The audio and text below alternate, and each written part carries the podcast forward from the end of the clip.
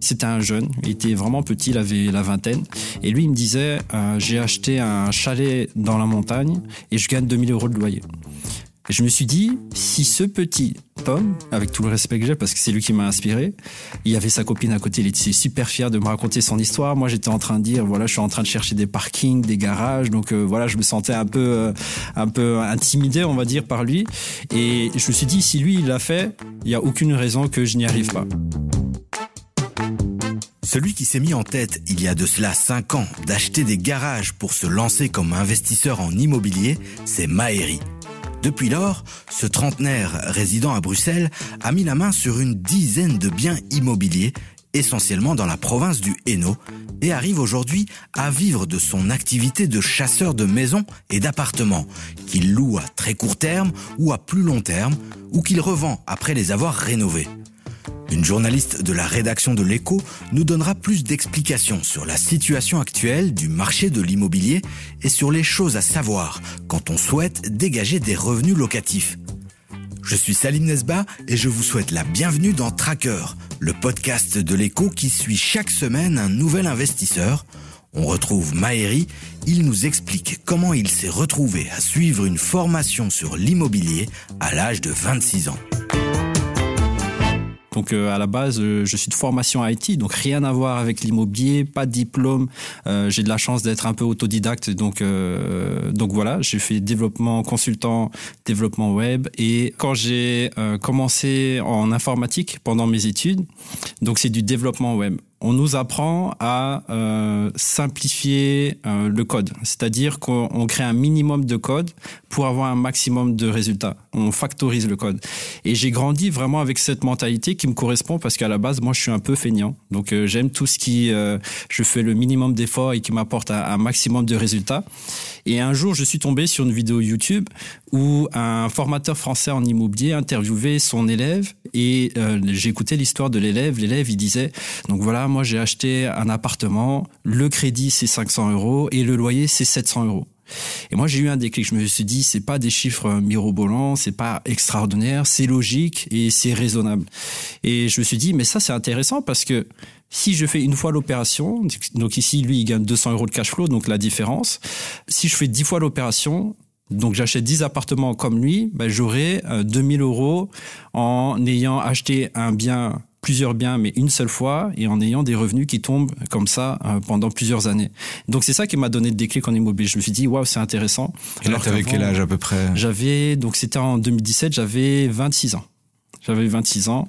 Je me suis rendu compte que c'était euh, la réalité, donc la pratique était complètement, c'était pas si simple en fait, et qu'il y avait plein de choses à, à apprendre et des points sur lesquels il fallait faire attention. Et euh, je me suis pris un peu une douche froide, mais j'ai quand même persisté et, et réussi à avoir quelques résultats. Quoi. Ok, donc t'as pas abandonné euh, devant les premières difficultés. Non, j'ai un principe assez simple, c'est que quand j'achète une formation, je ne fais rien d'autre tant que j'ai pas le retour sur investissement de la formation ce qu'elle m'a coûté euh, voilà 1000 euros environ 1000 euros. Et je me suis dit je vais pas arrêter tant que il faut il faut que j'aille jusqu'au bout quoi. Faut pas que je perde cet argent. Parce que si je fais rien pour moi j'ai j'ai pas ce retour euh, sur investissement quoi. Et mhm. donc j'ai fait tout ce qui devait être fait alors que les banques étaient pas prêtes à me suivre. Parce que je m'étais lancé en tant que jeune indépendant. Il y a des banques euh, en fait les banques quand tu vois les banques il y a euh, elles te demandent des informations. Donc elles te demandent tes revenus tes salaires ta situation. Et elles te classe dans trois parties. Soit tu es le profil vert, on va appeler ça, c'est-à-dire le profil idéal, ils peuvent te rembourser facilement. C'est ça, un accord de principe et ça c'est nickel. Tu as le profil jaune où c'est un peu plus compliqué mais si la banque te vend quelques produits sur le côté ou elles prennent quelques garanties, quelques sûretés, alors euh, ça peut passer et tu as le profil rouge. Et moi j'étais situé entre le profil jaune et le profil rouge. C'est-à-dire qu'il y avait des banques qui disaient d'office non, faut trois ans d'ancienneté en tant qu'indépendant. Euh, il y a des banques qui euh, me disaient c'est possible, mais c'est pas sûr. Et euh, ben, je me suis dit, bah, s'il y a quand même ne serait-ce que 1% de chance d'y arriver, mais je vais quand même tout faire pour euh, pour y aller. Et pour obtenir mon premier crédit, il a fallu que je fasse plus d'une quinzaine de banques. Donc j'allais des fois plusieurs fois dans la même banque, de la même enseigne, mais dans différentes banques, dans différentes agences, dans différentes régions géographiques. Et euh, c'est la banque que je m'y attendais le moins et c'était la dernière où j'attendais un retour qui, qui m'a accepté. Parce que ton business model, il est à la base basé sur l'endettement. À la base, il faut que tu t'endettes. C'est ça. Ce n'est que plus tard, et là on est à 5 ans plus tard, est-ce que Comment ça se passe maintenant avec les banques? T'es toujours euh, dans les jaunes euh, rouges ou ils sont mis En fait, c'est différent. Je dirais que je suis dans les jaunes plus. Ok, je suis pas le profil idéal parce que j'ai quand même beaucoup de dettes euh, aujourd'hui. J'ai environ 600 000 euros d'encours, euh, une mensualité de crédit de plus ou moins 2500. Donc j'ai revu un peu les chiffres, euh, j'ai fait le point sur euh, sur tout ça. Et donc je, suis quand même dans le jaune, mais jaune plus parce que j'ai quand même des sûretés. chaque année j'ai un, un, patrimoine, donc j'ai un million de patrimoine immobilier brut. Et si on compte une inflation, une augmentation de 5 à 10% par année, bah, ça fait quand même 100 000 euros potentiellement de de, sûreté que je peux utiliser pour euh, continuer à investir. en fait, le plus dur, c'est vraiment le début. Le plus dur, c'est le début parce qu'il faut faire ses preuves. Les banques, elles vous font pas forcément confiance. Vous dites, euh, vous venez avec un projet, vous êtes super excité, vous dites, voilà, je veux investir en immobilier, je veux faire une, colocation, je veux faire du Airbnb, mais les banques, elles connaissent pas encore ces langages. Elles disent, quoi, une colocation, euh, c'est marchand de sommeil, qu'est-ce que c'est? Elle dit Airbnb, c'est trop récent, il nous faut un an de background au moins pour pour faire des preuves et c'est trop saisonnier aussi. Ils ont c'est légitime ce qu'ils disent. Et, euh, et donc il faut, il faut faire ses preuves. Quand vous avez fait les preuves, vous avez des backgrounds sur un an, deux ans, trois ans, ben vous êtes quasiment irréprochable.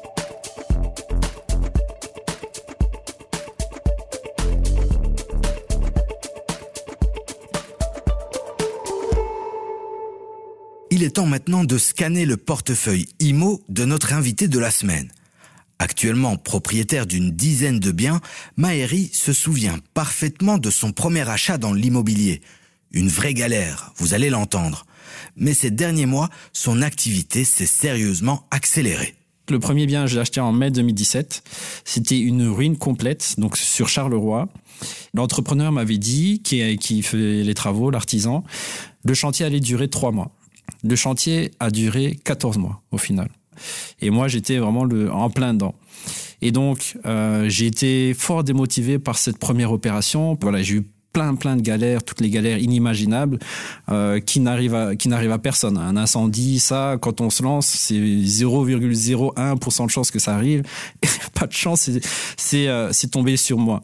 Et donc ça, première maison achetée mai 2017, fin des travaux, on était à peu près août 2018. Le deuxième bien, je l'ai acheté en août 2019, donc signature des actes. Le troisième bien, je l'ai acheté en février 2021. Euh, pardon, mars 2021. Mais en février 2021, j'ai fait une opération achat-revente. En mai 2021, il y a eu euh, trois appartements que j'ai achetés. Et en mai 2022, donc j'ai deux studios. Et en août 2022 et septembre 2022, voilà, je suis en train de vendre un studio. Euh, je suis en train d'acheter un nouveau bien euh, qui va arriver aussi octobre-novembre. Donc c'est pour dire, entre le premier et le deuxième bien, il y a quasiment deux ans qui se sont écoulés. Entre le deuxième et trois et trois quatre biens, il y a encore deux ans qui se sont écoulés. Et aujourd'hui, euh, par année, j'arrive à en acheter à peu près trois avec des opérations achat-revente. Donc ça devient, au plus vous avez de connaissances, au plus euh, vous savez euh, optimiser et euh, vous avez plus de patrimoine, plus de sûreté et ça devient, je ne veux pas dire exponentiel, mais on avance de plus en plus. Et le plus dur, c'est vraiment de tenir au début et de ne vraiment rien lâcher pour, pour avoir un effet de levier, en fait. Qu'est-ce qui fait justement que le Maëri, là, du 2017, il dit pas, OK, c'est bon, c'était n'importe quoi cette histoire d'immobilier, j'abandonne. Mais c'est une superbe question parce que j'ai voulu abandonner.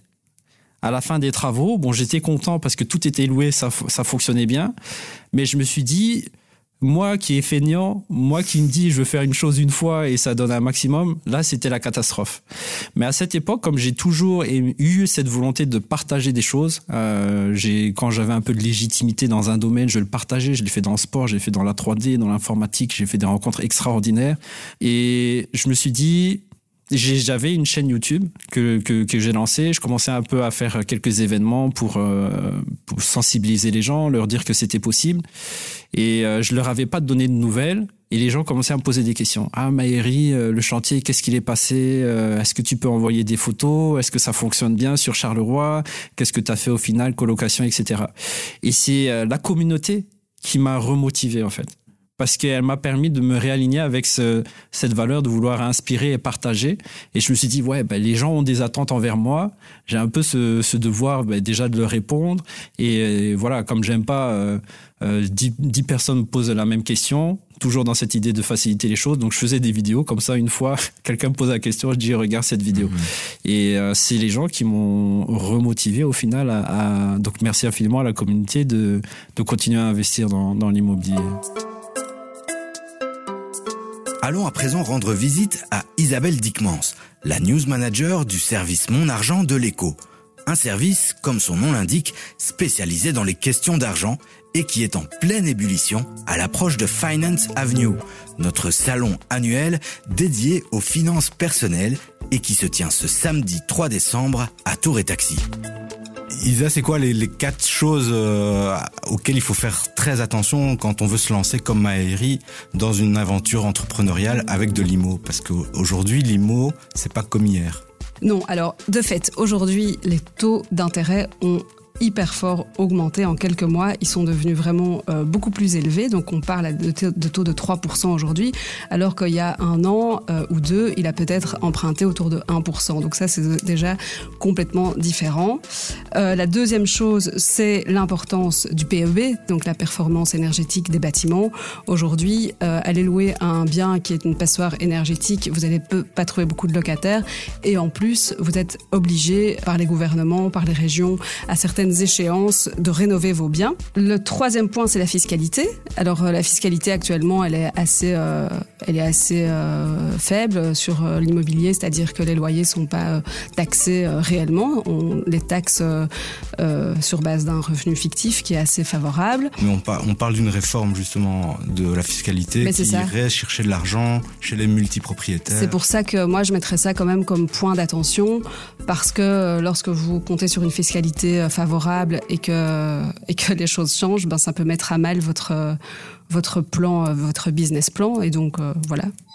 Et alors enfin, il faut aussi euh, se rendre compte qu'aujourd'hui, l'immobilier, le marché immobilier reste encore relativement élevé malgré tous les risques qui pèsent sur ce marché euh, les, les, biens sont encore assez chers et certainement les purs biens d'investissement, localisation triple A, euh, voilà, tout ça c'est encore très très cher. Donc compte tenu de toutes les, les choses auxquelles il faut faire attention, euh, voilà, c'est un, un, un, exercice qui est de plus en plus euh, compliqué en tout cas, mais pas impossible, clairement pas. Et alors aujourd'hui, on voit, on entend Maëri parler de colocation, parler de Airbnb. Euh, Est-ce qu'on peut s'en tirer aussi avec euh, ce type d'entrée? Tout ce qui est Airbnb, euh, cote, colocation, tout ce qui est location en fait court terme, ce sont des investissements qui vont en effet rapporter plus, mais qui demandent beaucoup plus de travail. Et donc là, l'investisseur en immobilier, il est un vrai entrepreneur de l'IMO.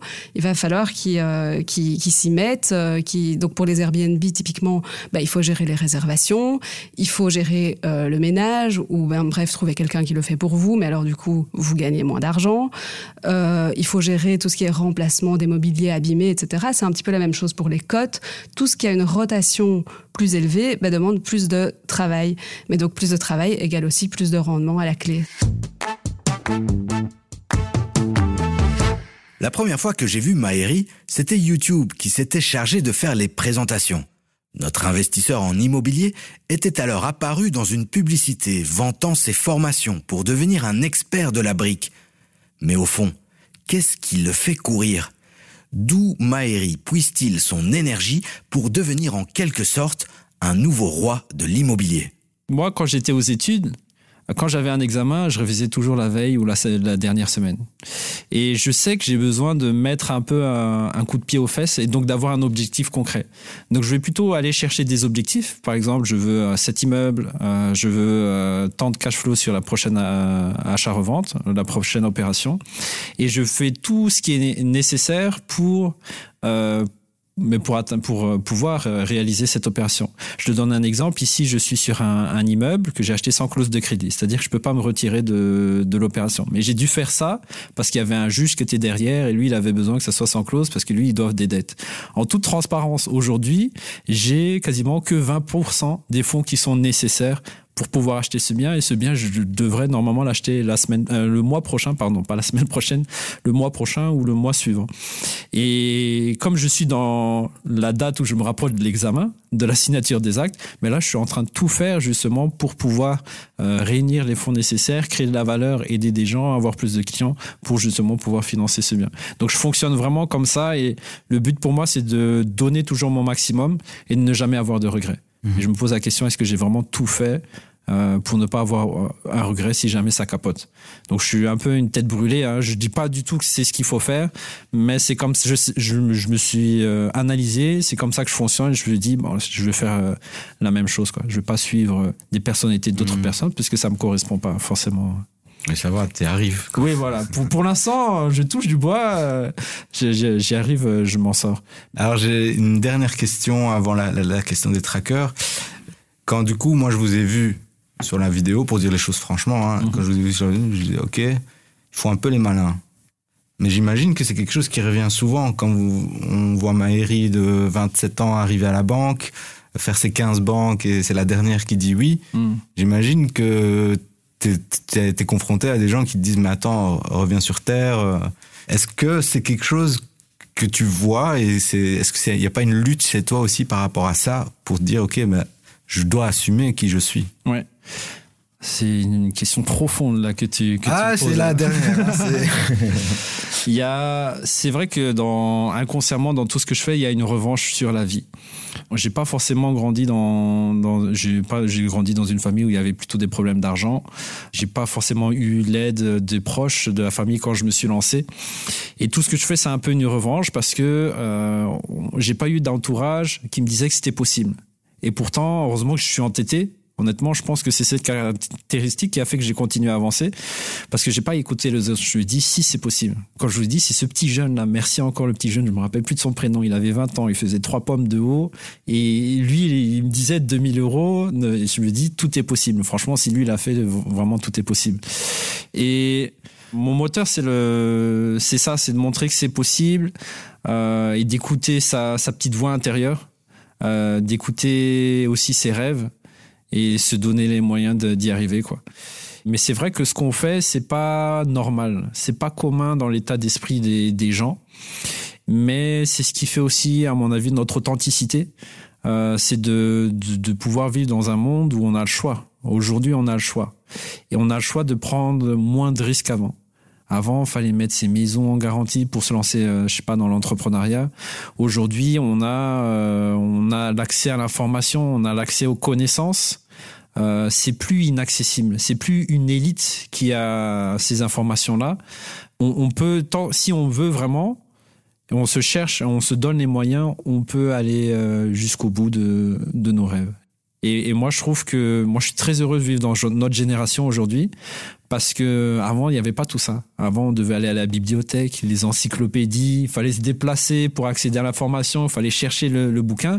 Maintenant, en deux, trois mouvements, on a, on a accès à tout on a vraiment accès à tout et tout est possible. C'est quoi en fait ton rêve euh, ou tes, plutôt tes objectifs même euh, ton, ton, long terme euh, où tu te dis ok là c'est bon j'aurais fait ce que j'avais envie de faire maintenant je peux. Ouais.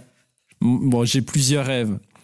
J'ai un rêve de cœur. Donc moi, je suis d'origine malgache. Donc j'ai grandi à Madagascar et je sais qu'à Madagascar, il y a un potentiel énorme en termes de, de, de, connaissances, euh, des gens très intelligents, très compétents, très forts, mais ils n'ont pas accès à euh, beaucoup de choses. Ils n'ont pas, ils ont pas les moyens en gros. Et donc j'ai envie de développer mon pays. Je sais pas sous quelle forme ça va se faire. C'est peut-être l'entrepreneuriat, l'investissement ou, ou, beaucoup de choses. Euh, et j'ai envie que Madagascar devienne un pays exemplaire en Afrique et dans le monde aussi. Parce que moi, je suis convaincu que l'Afrique est ce que la Chine était il y a 20 ans. Donc la Chine a explosé. Et l'Afrique aussi a un potentiel. Mais il y a du travail, beaucoup de travail pour qu'on y arrive. Mais je vois qu'il y a quelques mouvements euh, diaspora et tout ça. Donc ça, c'est une partie. Et moi, je veux arriver à, un moment où euh, je me balade à un endroit, je dis j'achète, je fais quelques coups de fil et c'est acheté.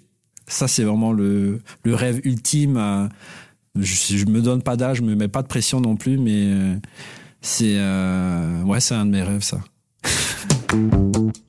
il est temps de passer à la traditionnelle question au tracker de l'écho, la communauté d'investisseurs qui se retrouve quotidiennement dans notre groupe Facebook. J'aimerais demander au tracker de l'écho, selon vous, quand on parle euh, d'investissement immobilier, est-ce que la rentabilité est vraiment le, le, KPI le plus important à prendre en compte ou c'est plus important de prendre en compte le retour sur fonds propres ou le retour sur investissement et ou le cash flow mensuel?